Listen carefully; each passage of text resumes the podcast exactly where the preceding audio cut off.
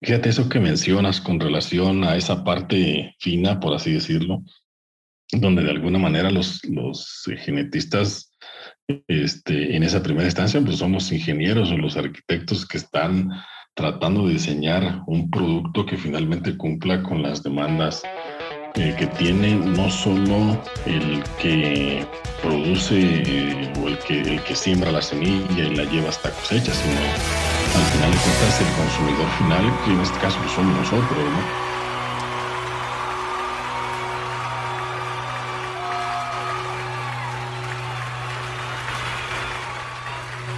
Bienvenidos a Agrotitanes. Qué gusto estarlos saludando nuevamente este lunes y deseando que tengan una, excelente semana, que les vaya muy bien, que disfruten su, semana y la pasen muy bonito.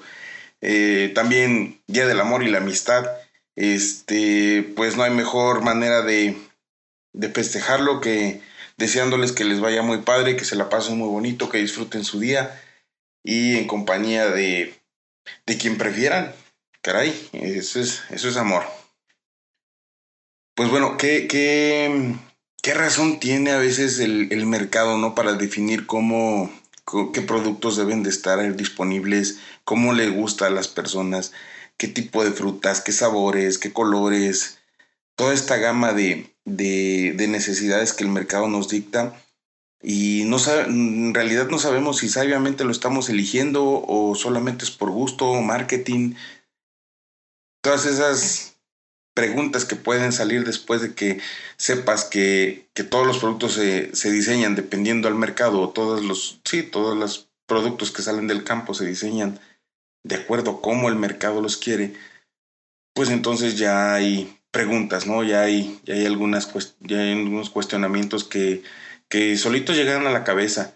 Y hoy nos va a platicar un poco eso Gaspar Romero, un buen amigo que se dedica a las semillas y este, nos va a hablar de eso, de su trayectoria, de, de sus orígenes.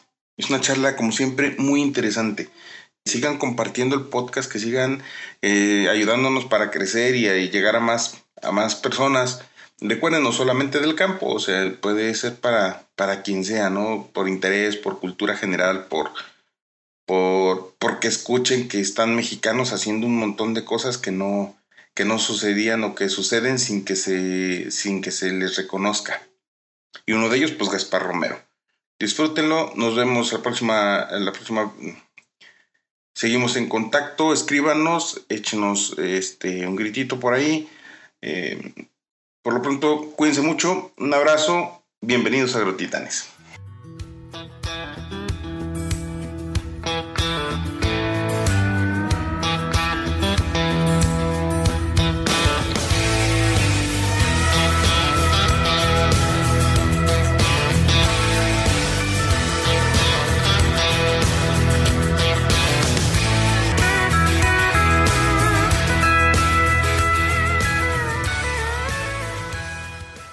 Pues mira, eh, antes que nada, muchísimas gracias. Eh, la verdad, el día de hoy, como te venimos mencionando, mi estimado Gaspar, traemos ya algo de, de, cuerda en esto de, las, de estar entrevistando y de estar aprendiendo. La verdad, para mí es un gran honor que, que nos hayas podido eh, otorgar tu tiempo y sobre todo el poder resaltar a alguien que ha sido muy admirable en su trayectoria profesional y me gustaría, mi estimado Gaspar, si me puedes ayudar a, presentarte. ¿Quién es Gaspar Romero? Ok, no, al contrario, muchas gracias, como te decía también anteriormente, gracias por la, por la invitación, gracias por las porras también. este, pero bueno, ¿quién es Gaspar Romero? Em, yo soy de, igual voy a partir un poquito por, por mis orígenes, de donde vengo. Yo soy de Veracruz, nací en Orizaba. Y por ahí crecí en un pueblo pequeño que obviamente pues estaba muy orientado hacia la agricultura. A raíz de eso, pues evidentemente pues nace toda esa, esa cercanía y esas ganas de seguir participando justamente en este, en este medio de agricultura que es, que es muy bonito. La verdad es que, este, y qué bueno que justamente a través de esta plataforma tú también puedas estarlo resaltando. Eh, el hecho de estar justamente yo de cerca con la agricultura, pues evidentemente ahí se bueno encarrilando poco a poco y decidí seguir justamente en ese camino ya en la parte profesional. Eh, yo estudié agronomía en Chapingo y después de ahí anduve trabajando ya en, este, principalmente en el segmento de agroquímicos y ya en los últimos dos años incursionando ahí en, la, el segmento de semillas. Eh, obviamente es parte de agricultura, cada segmento tiene su particularidad, pero bueno, ahí, ahí andamos, ¿no? En la parte de agroquímicos tuve la oportunidad justamente de trabajar ahí con, con varias cosas, desde desarrollo hasta la parte de ventas y muchos años en marketing. Trabajé muchos años en marketing, tanto en la parte táctica como en la parte estratégica. Eh, y bueno, ahorita al frente ahí de, de un negocio en la parte de semillas. Y fíjate, me acuerdo mucho, Gaspar, que en las pláticas que de repente llegamos a tener en foros de, de estrategia o en foros de, de comunidad de, de, comunicación de la empresa donde estábamos laborando, me acuerdo mucho, dices que aquí a mí no me gusta hablar mucho, tú eres más de ejecución, más de estrategia, más de esa parte de, encontrar eh, las palabras y hacerlas una ecuación. Quisiera en, en determinado momento preguntarte, si eso lo notaste desde mucho antes o, es una característica que adoptaste para poder incursionar de mejor manera en el agro. No, yo creo que al final uno va aprendiendo en el camino. Creo que ese es un punto principal. Eh, yo siempre he sido de la idea de que todo el, todo el tiempo es aprendizaje. Y entonces, bajo esa perspectiva, pues evidentemente uno va adquiriendo eh, muchos conocimientos en el día con día el hecho de esa parte, como tú mencionas, estratégica, eh, finalmente eh, es algo justamente que, que, ayuda evidentemente que bastante para, para un negocio, para darle soporte a un negocio, porque no es solo esa parte del día con día, ¿no? sino también hay que pensar un poquito en qué hacer hacia más adelante para después sí ya cuidar justamente que la ejecución sea evidentemente lo más cercana o acertada justamente para poder tener un gran impacto. Entonces, este, pero es un aprendizaje constante del día con día. Yo recuerdo que, el, que en sus inicios, este, cuando recién salí de la universidad, yo me estaba orientando un poco más por la investigación, realmente me llamaba la atención. Después eh, me enrolé más en una parte comercial y fue ahí donde finalmente eh, empecé a, direccionar justamente mi carrera hacia, hacia esa parte comercial, ¿no? Comercial ya después de marketing. Entonces, eh, si, si me hubieras hecho esta pregunta hace 20 años, por ejemplo, te hubiera dicho, no, pues a lo mejor eh, es, es, está más orientado justamente al hecho de entender qué pueda pasar en términos más técnicos y eso, ¿no? Eh, creo que definitivamente después eso fue cambiando, pero justamente gracias a un aprendizaje constante que pues en el transcurso de los años uno, uno va teniendo. Creo yo mucho en que la parte de la, de la experiencia es eso lo que te va forjando, ¿no? Este, y evidentemente pues son los, los años los que te van ahí dando aprendizajes eh, constantes, ¿no? Te comentaba, Gaspar, a final de cuentas, el parte de tener la experiencia, el tener el conocimiento activo, es implementarlo en la ejecución. Sin embargo, hay veces que, eso no se va, no se logra si no se tiene algo que es la emoción de quererlo hacer. ¿De dónde agarras esas ganas de, por decir, recuerdo mucho que, eh, eh, por decir, estabas en Irapuato, después te fuiste a, estar incómodo en la Ciudad de México y después estar más incómodo en, Brasil? ¿Cómo, ¿Cómo agarras esos, esos, esos barcos o cómo agarras esas, esas, este, ah, esas aventuras que sabes que van a doler, pero a final de cuentas van a dar un gran sabor de boca. Y yo, mira, yo creo que tiene aquí juega un papel muy importante también el hecho de la, de la persona. Cada quien finalmente reaccionamos a diferentes estímulos, ¿no?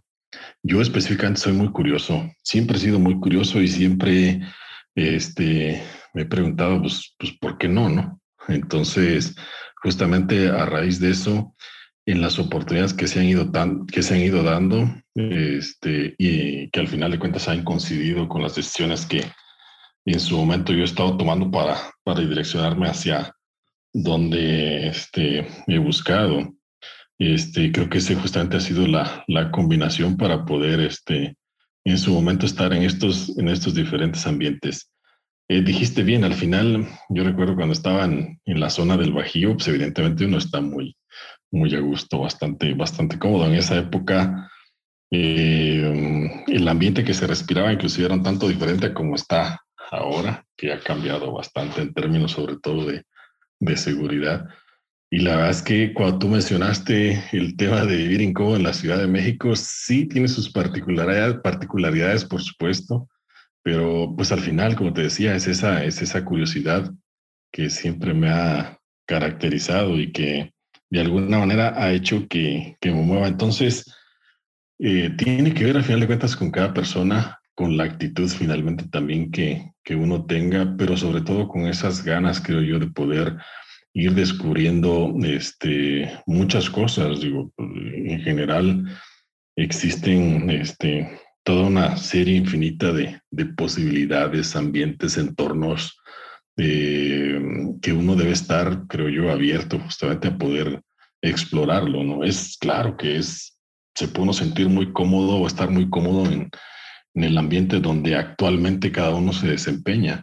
Este, pero finalmente eh, no sabes hasta que ya experimentas y dices, ah, ok, mira, este, valió la pena justamente conocer eh, otras formas de vida, este, otras culturas, inclusive también el hecho, me recuerdo la, la época que, que me mudé a vivir a Brasil, a pesar de que somos latinos, porque el brasileño también respira esa, esa parte, circula esa parte en su sangre, este, al final, pues siente, siempre existen rasgos culturales que son diferentes a los que nosotros tenemos, ¿no?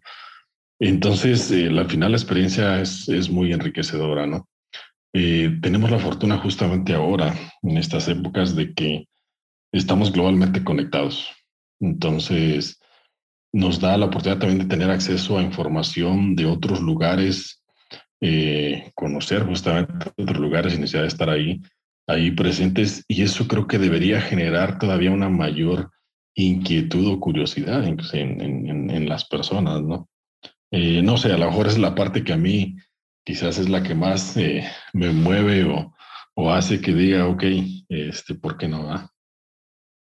Y, y, creo que es bien interesante porque a final de cuentas, eh, pues tú puedes decir yo me voy, yo levanto la mano, pero el hecho de convencer, digámoslo así, hacia adentro ya lo tienes, a la familia, a cargar con todas esas emociones y todas esas experiencias, creo que ahí está un reto que a veces también es complejo de, de, integrarlo al, al, proyecto profesional que tiene cada uno. Sí, completamente de acuerdo. Este, al final yo creo que Depende justamente de la etapa en la que uno esté eh, en términos de, de, la familia. Es como más difícil o más fácil se ponga. ¿no? es lo mismo cuando tú estás en pareja, tú y tu esposa o tu pareja solos, este, a cuando ya tienes hijos y luego tienes hijos a cierta edad temprana o ya, ya hijos de, de edad más avanzada. Entonces ya se, ya se pone más complejo, pero yo creo que al final de cuentas uno va encontrando ahí las maneras en cómo, en cómo irlo resolviendo, siempre y cuando evidentemente pues estés, estés convencido de que el camino es, es ahí, ¿no? Pero pues evidentemente el esfuerzo en términos de ese convencimiento sí es completamente diferente dependiendo de la etapa, pero definitivo es importante el hecho de que eh, las personas que están cercanas a ti te apoyen, ¿eh? porque si, si no existe ese apoyo, pues sí, suele ser mucho más complicado. Otro, otro tema que quiero eh, resaltar, sobre todo, Gaspar, es que estás ahorita en el tema de la, de la genética como tal o de las, de las, de las semilleras. Y lo, y lo, quisiera ver desde este plano, ¿no? A final de cuentas, tuviste que pasar por la protección de los cultivos, por la investigación de los cultivos, por la parte de desarrollo o investigación aplicada agrícola, y ahorita a estar en una parte donde, digámosle así, yo normalmente cuando, cuando estaba en la parte de biología molecular decía, híjole, es creer o tener fe de que suceda. Y tú tienes que convivir en esa parte de decir, tener fe, tener la esperanza de que suceda, pero aparte materializarla. ¿Por qué? Porque a final de cuentas los genetistas o breeders, como le llaman, tienen que estar leyendo lo que el mercado demanda. y hacerlo una realidad. ¿Cómo está esa parte que realmente se me hace que debe ser súper emocionante? Sí, sí, sí, bastante. Digo, al final a mí me toca ya la parte más, más fácil, por así decirlo, ¿no? Obviamente con sus particularidades, ¿no? Porque pues, evidentemente yo, yo tengo un producto terminado y es lo que al final de cuentas este, está bajo mi responsabilidad junto con todo el equipo poder comercializarlo, ¿no? Pero eh, fíjate eso que mencionas con relación a esa parte fina, por así decirlo, donde de alguna manera los, los genetistas este, en esa primera instancia pues son los ingenieros o los arquitectos que están tratando de diseñar un producto que finalmente cumpla con las demandas eh, que tiene no solo el que produce eh, o el que, el que siembra la semilla y la lleva hasta cosecha, sino al final de cuentas el consumidor final, que en este caso pues, somos nosotros, ¿no? Entonces, eh, bajo esa perspectiva, pues evidentemente para ellos todavía es mucho más complicado, este, porque, digo, evidentemente son expertos justamente en poder eh, tratar de, de, proyectar o de definir en esas cruzas que se realizan, porque en la parte de hortalizas lo que normalmente se, se comercializa no es, este, no es genéticamente modificado, son cruzas tradicionales que se hacen. Entonces, ellos justamente ahí en ese, en ese mundo bien interesante hacen que justamente sea posible el tener, eh, no sé, un tomate que tenga una vida en aquel este, bastante buena, una sandía de cierto este, sabor, un melón, en fin, eh, o una zanahoria que de alguna manera tenga eh, ciertos niveles de crecimiento acorde justamente con lo que se espera del mercado. Entonces, la parte evidentemente, digo, más, más compleja está justamente en ellos. A mí me toca ya una parte un tanto más, más simple, por así decirlo, en términos de, la comercialización. Sin embargo, pues eh, siempre, eh, y retomando un poquito de lo que platicábamos al inicio, en esa parte estratégica, este, que yo resalto mucho en términos justamente de lo, de lo que es eh, negocio, ¿no? no solo es la parte de, ejecutar lo que ya tienes, en este caso, lo que yo te mencionaba, el burdo ejemplo de la comercialización misma, sino también el hecho de prospectar, proyectar eh, cómo es que el negocio se mantiene hacia más adelante, ¿no? Y para eso, pues evidentemente tiene que ver con información o tendencias de lo que pueda uno estar visualizando para decir, ok, en dos, tres, cuatro años lo que yo necesito es renovar mi portafolio, así, así, así para que al final de cuentas el negocio siga, siga subsistiendo, ¿no?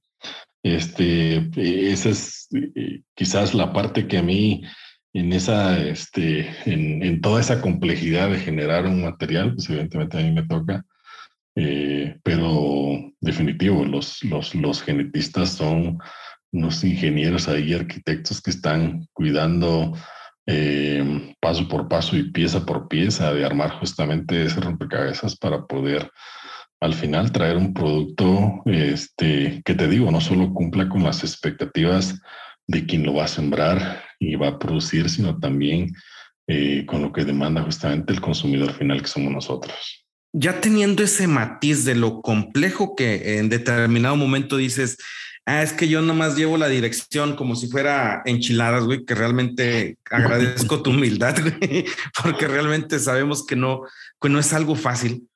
Eh, ¿a, qué, ¿A qué retos te enfrentas en el corto o mediano plazo? Desde hablar desde la parte eh, estratégica, la parte de recurso humano y la parte de, de recursos tecnológicos. ¿Cuáles son las las grandes, eh, los grandes escalones que se tiene que estar moviendo para empezar a, vislumbrar lo que viene o lo que ya es. Sí, sí, claro. Mira, este, y dando a lo mejor un poquito de, contexto, porque pues, evidentemente tú sabes que los toros desde la barrera, pues sí se ven tan simples, ¿no? Pero ya estando ahí en el pues, empiezan a salir las, las complejidades. Eh, hace tiempo yo pensaba, digo, ok, me, me, llama la atención y dentro de esa curiosidad que te mencionaba y decir, ¿por qué no? El hecho de poder estar a la cabeza de un, de un negocio, ¿no? Entonces, em, una de las formas pues, para, para poder hacer, porque evidentemente para eso uno tiene que ir generando cierto nivel de, de experiencia y conocimiento, ¿no? Entonces hay dos formas. Uno, conforme va pasando el tiempo, en el sentido de ir adquiriendo ese, ese conocimiento, este, o lo otro es acelerar un poco el proceso a través ahí de, de en fin, de, de, conocimiento o de aprendizaje en las aulas, en fin. Me acuerdo cuando eh, yo decidí en su momento tomar un programa de, de un MBA, el, el, MEDEX en el IPAD, este, y una de las cosas justamente que se, que, que, se mencionaban ahí era el hecho de poder lidiar con la incertidumbre y la ambigüedad.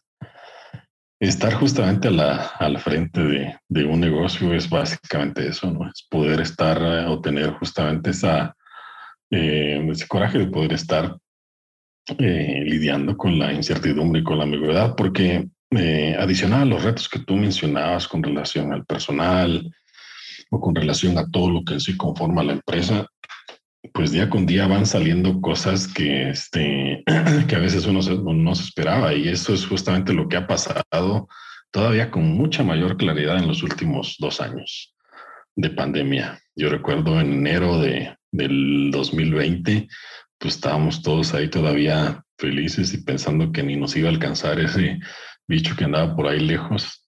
Y resulta que después en los siguientes dos, tres meses empezó todo a cambiar, ¿no? Y, este, y todos los planes justamente que en su momento uno hace y que, y que piensa que así se van a dar, pues resulta que no, pues que no era así. Entonces empezar a lidiar con que si eh, tienes un, primero con limitar el, el movimiento, luego después justamente con hacer esquemas híbridos, acelerar eh, un esquema de, de home office, este, en fin, todo ese tipo de cosas que van justamente sucediendo y que al final de cuentas este, uno tiene que ir sopesando en el transcurso del, del camino. Entonces, básicamente, eh, en la medida en que uno esté justamente también preparado para lidiar con esa, esa incertidumbre y esa ambigüedad, también va a estar más resiliente para poder ir avanzando justamente con, los, con las situaciones eh, por así decirlo, no, no, no, no desde el punto de vista de problemas, ¿verdad? pero con las situaciones que se van presentando este, día con día, eh, cuando uno está justamente frente de, ese, de, un, de un negocio, pues evidentemente es así como un eh, malabarista, ¿no? Donde hay que tener en balance muchas cosas, ¿no? Pues evidentemente hay que estar en balance con los empleados, los colaboradores, este, con los stakeholders, con los clientes, en fin, porque al final de cuentas, pues todo, todo mundo eh, en esos stakeholders están tratando justamente de tener algo. Este, entonces, conseguir justamente ese balance, creo que esa es la parte complicada, donde a pesar justamente de los planes que uno va realizando y eso, pues de un día para otro de repente te pueden estar cambiando, ¿no? Yo creo que eh, si nosotros no aprendimos justamente eso en, la, en estos meses de pandemia, es porque ya de, de, de plano sí no queremos ver ciertas cosas, ¿no? Pero yo creo que sí nos ha dejado justamente muchas lecciones para todos, para, porque al final de cuentas nos afectó este, a todo mundo y en todo el planeta, ¿no? Entonces ahí nos da, nos tenemos que justamente dar cuenta de el hecho de poder eh, ir lidiando con esa incertidumbre y ambigüedad que se va presentando justamente en el día con día. Pero también una de las cosas este, interesantes que, que, este, que ha dejado justamente todo esto y que también es parte eh, un poco del ir sopesando ese, ese balance que, que está relacionado con lo que tú me preguntabas, ¿no? Es el hecho de poder adaptarse, ¿no? A diferentes situaciones. Eh, creo que ese es un punto justamente que, que va ayudando eh, en la medida en que uno tiene un proceso de adaptación mucho más rápido, es en la medida en que finalmente vas a ir haciendo frente un tanto más rápido justamente de todas las situaciones que se vayan presentando. Entonces, eh, creo estos dos años, a pesar de todo lo que ha sucedido y que hemos vivido, nos ha enseñado mucho en términos también de esa, de esa adaptación, esa capacidad de adaptación que tenemos justamente todos los, todos los seres humanos, ¿no?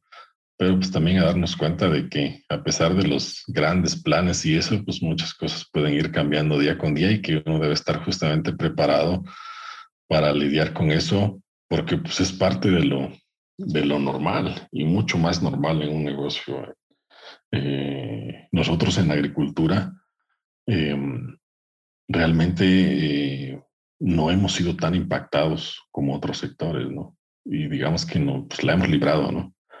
Pero pues evidentemente ha habido otros sectores donde ha sido más complicado y más que este, y ahí es donde todavía el proceso de adaptación, pues evidentemente es más fuerte, no es solo el hecho de lidiar justamente con los con lo que tú me mencionabas, sino también eh, con el hecho de si el negocio subsiste o no, ¿no? Entonces, este, es, es justamente eso.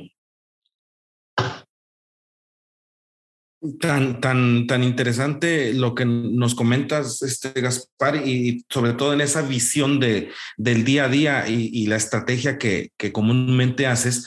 Eh, y, lo que dices al último, nos rematas diciendo, no, pues a final de cuentas es un negocio que va a seguir existiendo, pero tenemos que estarnos adaptando, que hasta el mismo Bill Gates ahora compró eh, tierras para poder producir. Sin embargo, Gaspar, y, lo quiero resaltar mucho y, quiero darte ese, eh, si me lo permites, ese reconocimiento de que tú estás en una posición de una dirección de las empresas, siendo que, que vienes literal desde abajo, o sea, no va a llegar alguien a, a, contarte las muelas de cómo se hace un negocio. Y sobre todo ya teniendo haber, haber pasado también por un MBA como, como el MEDEX, quisiera entender cómo, cómo llega una cabeza a tomar una cierta arquitectura, una cierta estructura de un negocio y cuáles son los primeros parámetros en los cuales te tienes que enfocar para poder hacer que ande, hacer que funcione y posteriormente tener una un, modificaciones que pudieran este, mover la estructura. ¿Cómo le haces, güey? Porque al final de cuentas, creo que esa, esa, ese reto eh, fuera de, decir tiene una medida, porque no tiene una medida, es como la fraternidad, la fraternidad no tiene medida, pero es al final de cuentas la cohesión que va a ayudar a que todo se mantenga en orden. ¿Cómo, cómo, lo, cómo lo retas o qué retos te lleva a eso? Mira, eh, eh, mucho de lo, de, de, tu pregunta está un poco asociado justamente a esas últimas palabras que comentabas relacionadas a cohesión. Este, pero ahí em, vuelvo un poquito justamente a lo que, a lo que te comentaba hace, hace unos momentos. Em, y con, con, esa justamente incertidumbre y ambigüedad, ¿no? En realidad no hay nada escrito o no hay una receta más bien así específica para decir, ok, pues es esto, si, si tienes que hacerle el paso A, luego el paso B, luego el paso C. Eh, Hace, hace, hace algunos eh, meses veía justamente una gráfica en términos justamente de los mismos crecimientos que puede ir teniendo una empresa y uno pensaría que pues es una, es una gráfica como una línea este, recta, logarítmicamente perfecta que va en crecimiento hacia arriba, ¿no? Como una pendiente, obviamente dependiendo del, del tipo de negocio, ¿no? Pero en realidad, pues los, el, justamente el andar de una empresa es de momento sube, luego puedes tener algunos, este, algunos altibajos, en fin, que se va viviendo justamente año con año. Entonces, pues ya, en realidad no hay una, no hay una receta así tal cual. Sin embargo, sí te puedo comentar que uno de los puntos principales es tener justamente claridad respecto a dónde quieres ir como tal con la empresa.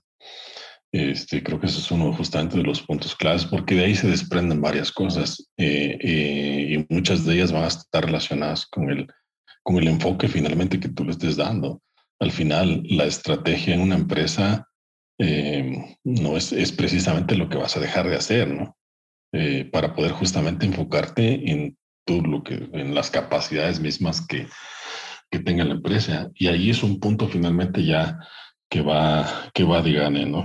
Este, definitivamente ya después todo lo que forma en sí la empresa con relación a los colaboradores, pues evidentemente que es un, que es un punto, es un componente bien, bien importante el hecho de poder justamente direccionar, influenciar a esos colaboradores para que sigan esa, esa línea, esa visión, esa estrategia. ¿no?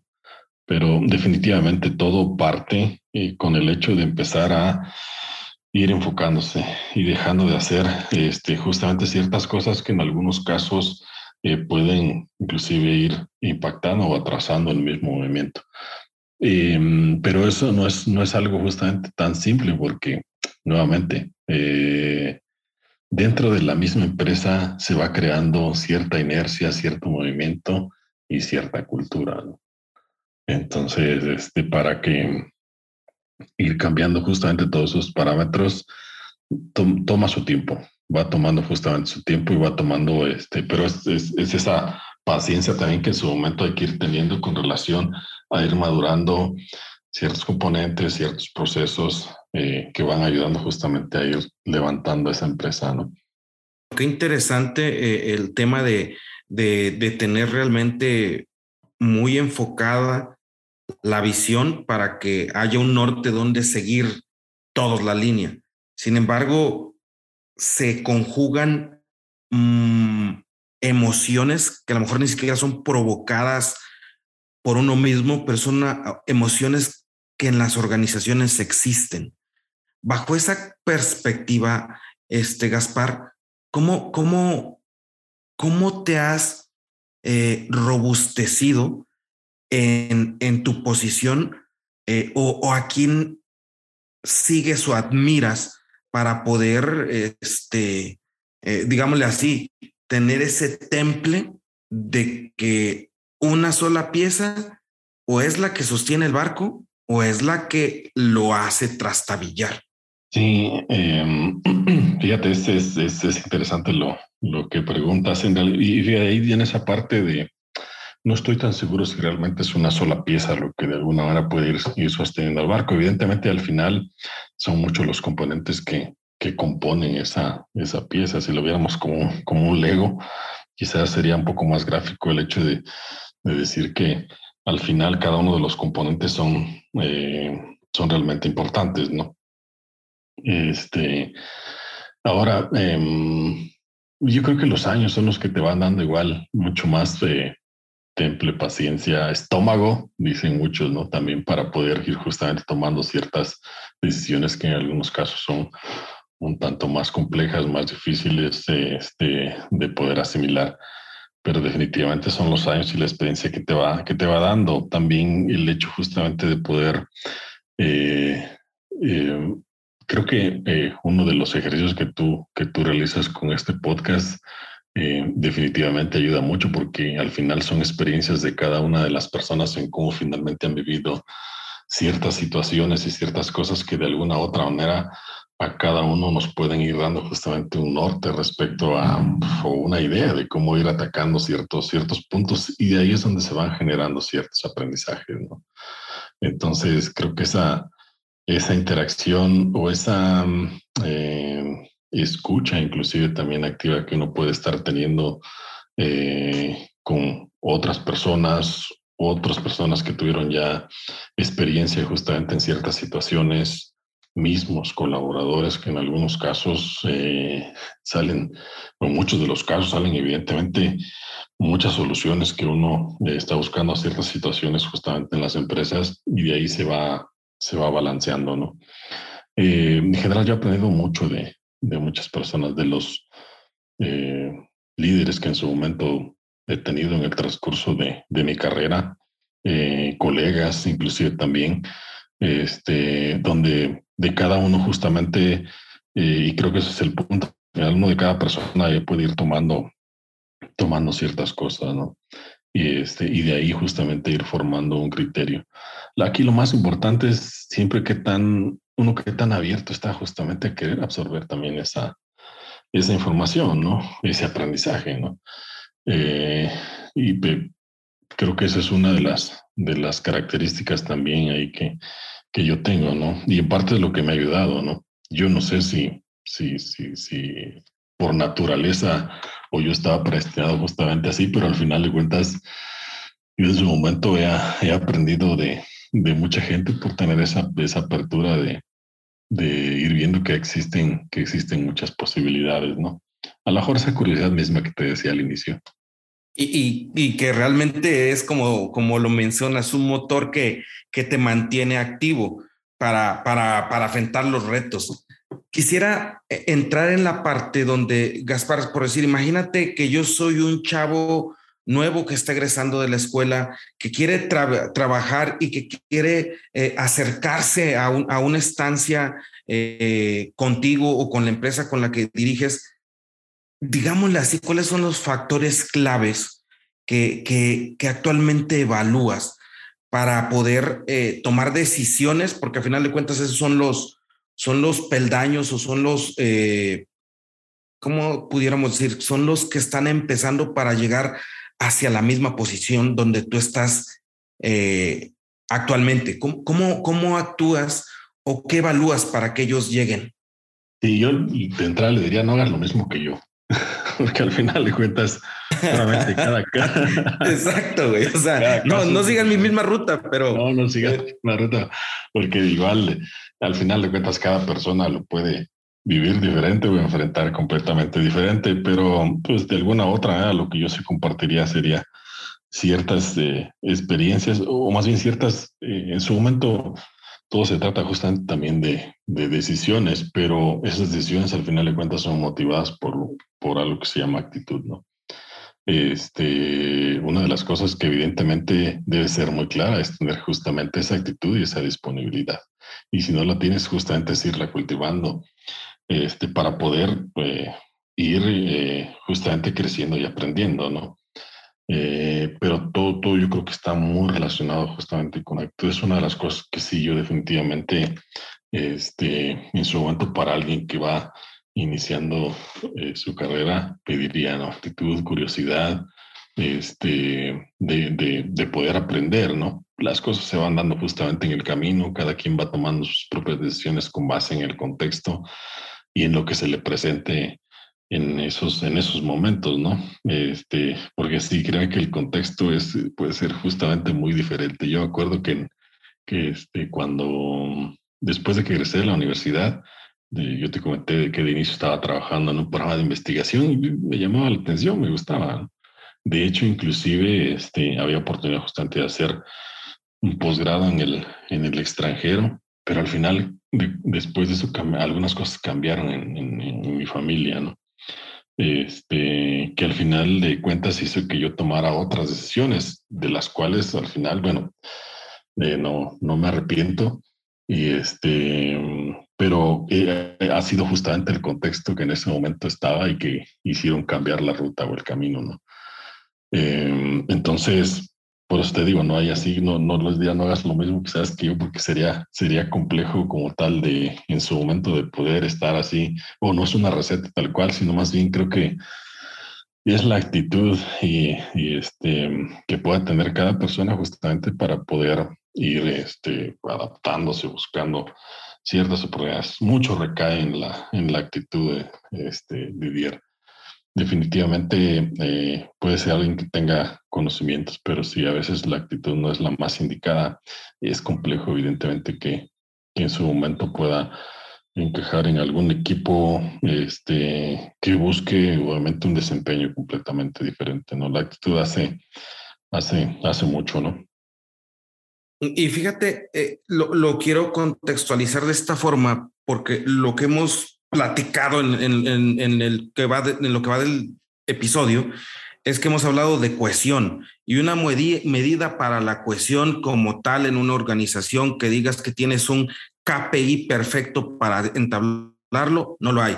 Una situación de decir cuánta actitud tienes, tampoco lo hay, sino que a final de cuentas en estas posiciones de alto perfil como el que manejas tú de una dirección, te tienes que basar más que nada en lo que a final de cuentas es la esencia de las personas. ¿Cómo, cómo interactúas, mi estimado Gaspar, en, en una vida tan ajetreada como la que llevas o en una eh, estructura compleja donde tienes que dar resultados muy estructurados? ¿Cómo convives con esa parte que, que, que, se llama divinidad, esa parte que se llama el bien hacer, esa parte que se llama el dharma en vez del karma? Porque creo que es muy complejo a veces ya, ya percibirlo. Sí, sí, sí. Y ahí ya me mandaste justamente a un tema un tanto más complejo y más elevado. Definitivamente creo que en ese sentido, este, eh, Eh, digo, yo, yo por mi parte trato justamente de, de, poder balancearme. Este, mm, sin embargo, eh, como complementos justamente de una persona, existen, existen algunas otras cosas que a veces uno empieza a dejar de lado y sobre todo por ese, ese ritmo, ese día con día, esos cambios que existen como ahora la pandemia, ¿no? Este, y que al final de cuentas sí te, te limitan un tanto a veces a explorar todas esas, todas esas partes ¿no? que, tú, que tú mencionas, ¿no? Eh, es complejo, es complejo. Ya en sí, el hecho de estar eh, lidiando con, con, todas las situaciones, con el día con día, te va generando evidentemente cierta inercia que a veces eh, descuidas otras partes que a lo mejor también pueden ser espirituales y que ayudan a complementarte, ¿no? Entonces, este, pero sí, a mí te debo confesar que al final en los últimos años ha, ha sido un poco más complejo ese punto.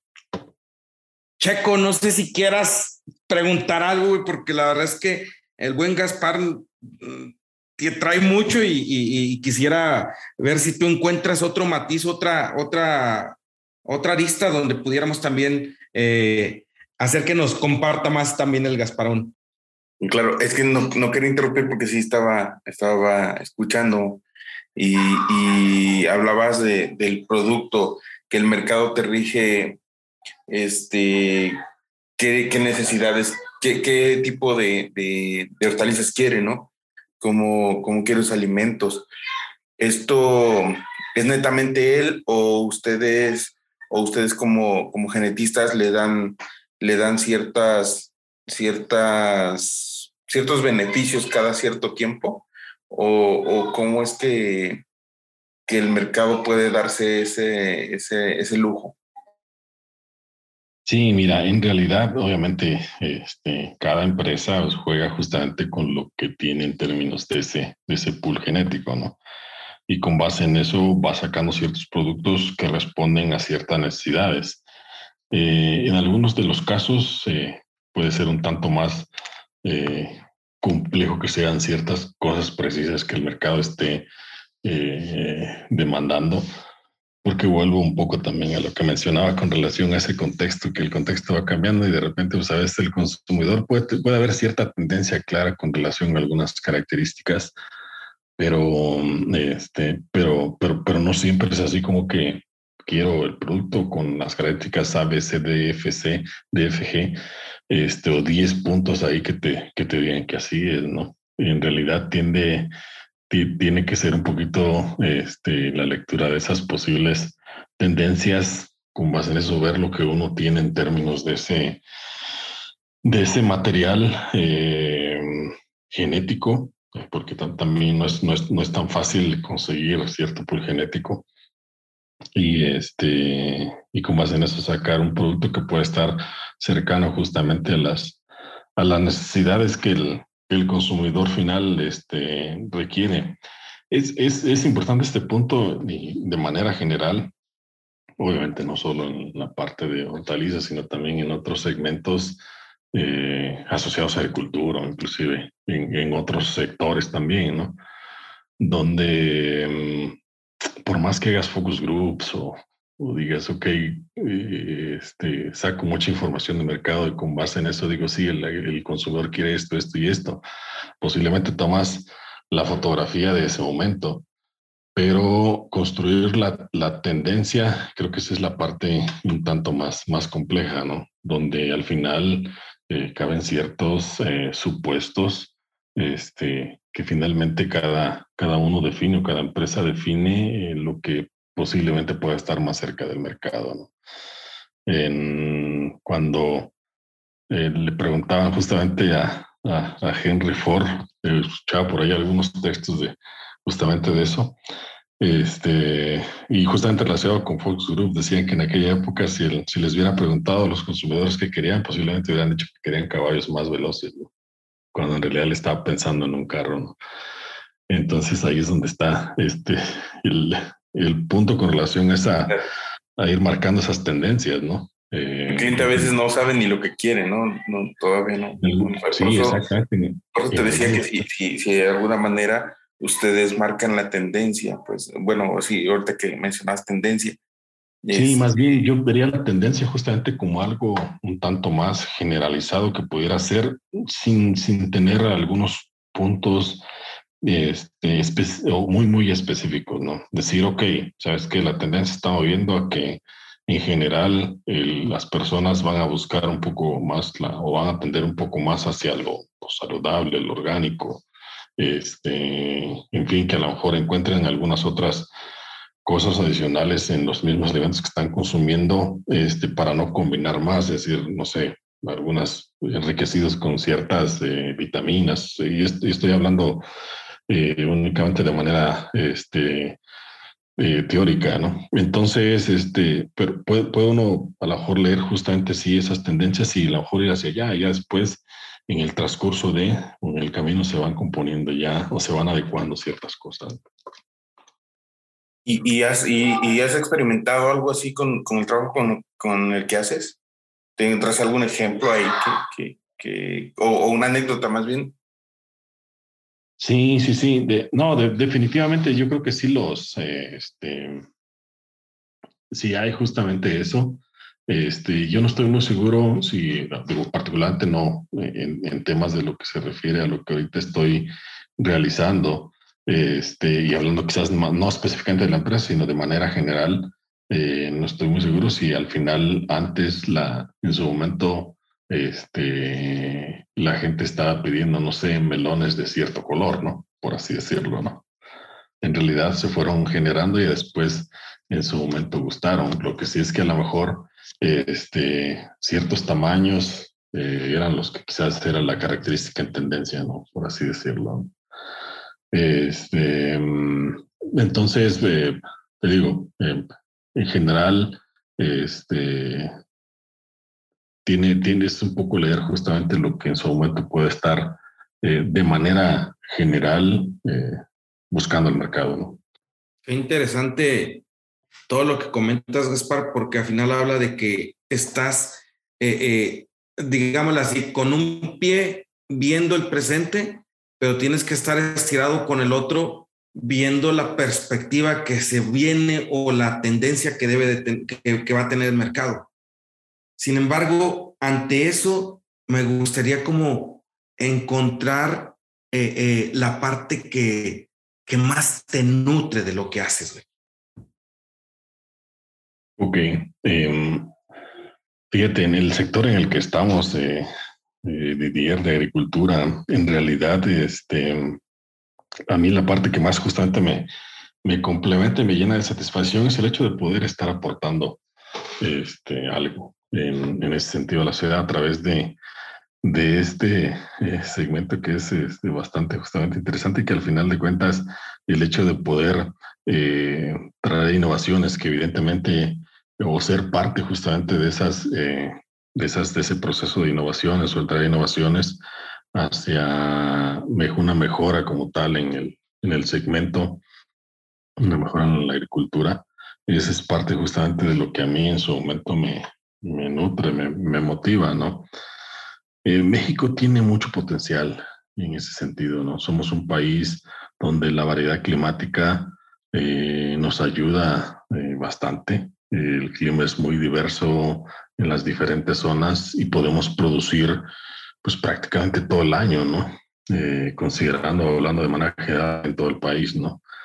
Eh, eso hace que al final de cuentas como país tengamos mucho potencial en la agricultura. Entonces el hecho de ser parte de esa cadena y poder aportar para que el país eh, y los agricultores finalmente puedan tener mejores herramientas y poder seguir avanzando, realmente es muy, muy satisfactorio. ¿no? Todavía creo que hay mucho camino por hacer y por recorrer eh, aquí en el país, eh, aquí, en la, aquí en la agricultura.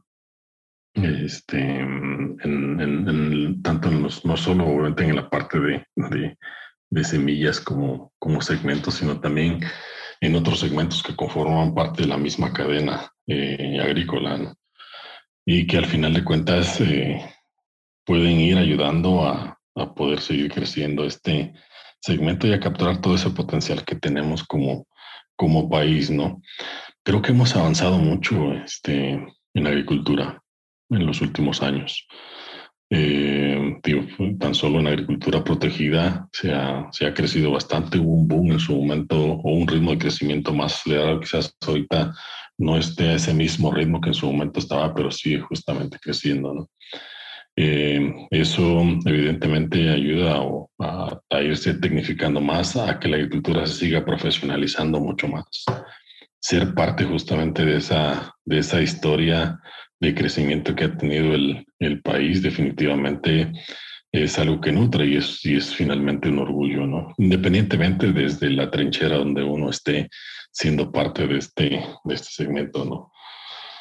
Eh, pero al final, cuando ves que eh, el, el, el, sector es exitoso, eh, que genera divisas, que los agricultores se siguen profesionalizando, que se siguen tecnificando, y que al final de cuentas uno, yo específicamente estando o siendo parte de una empresa que decide invertir en el país, eh, porque es, es, es una empresa de fuera en donde, y previamente en mis experiencias, en, en las otras experiencias también es empresas que invierten de, de fuera y que creen justamente en el país, justamente por esa inercia que va tomando y que sigue teniendo. Creo que eso es, es bastante satisfactorio. Perfecto. El hecho de poder tener a alguien que está confiando en nuestro país como, como personas eh, eh, que están hablando de que pueden hacer crecer el campo y también como el talento profesional, porque actualmente no solamente estás compitiendo con, con mismos mexicanos, ¿no? Estás compitiendo con, con personas que quisieran el perfil que tienen y que pueden traerlos de la latitud que a final de cuentas ellos quisieran, si es que eh, el perfil lo llenaran.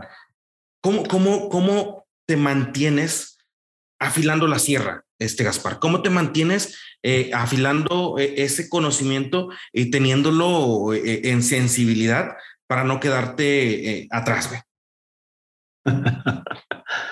uno se va volviendo más viejo y como un poco más de experiencia que, bueno, por, por, lo, menos, por lo menos ahora es, más apreciada.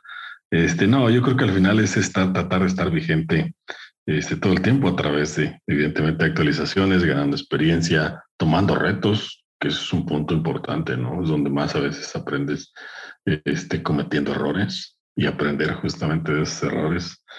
Eh, lo, importante no es, la, no es la experiencia que, que se genera de eso, sino más bien qué es lo que haces con esa, con esa experiencia, ¿no?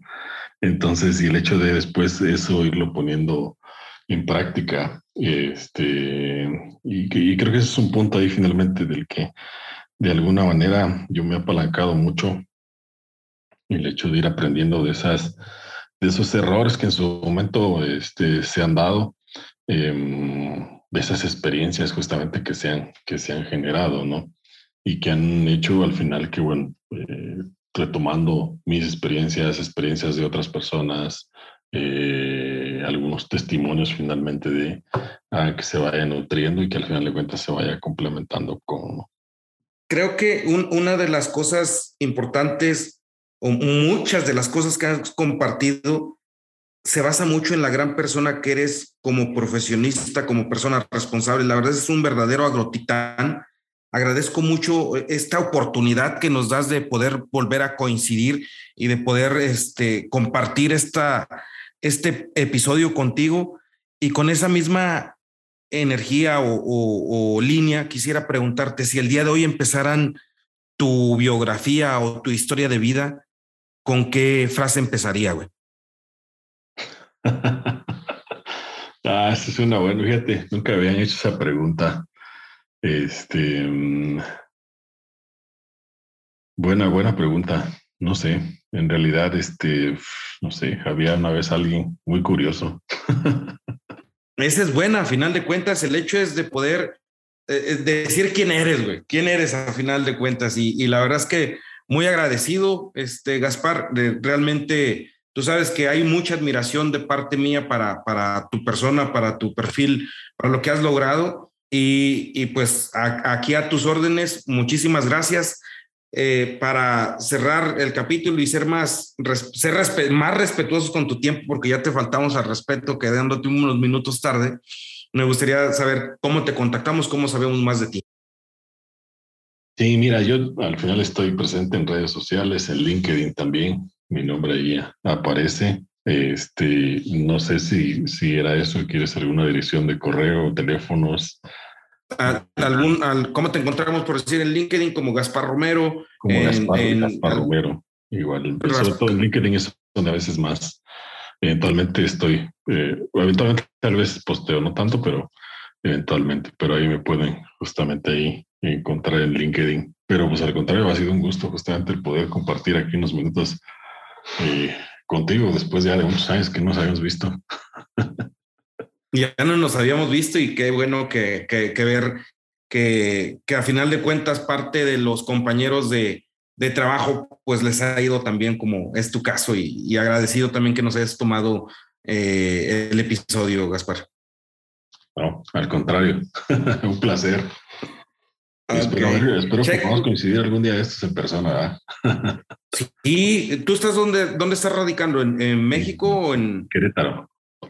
Ah, estás en Querétaro, sí, cierto, me habías comentado. Sí, llama, sí. Ah, pues estás en, en la gloria y en Querétaro. El clima es agradable. El clima es agradable, exactamente. Y la, la seguridad también.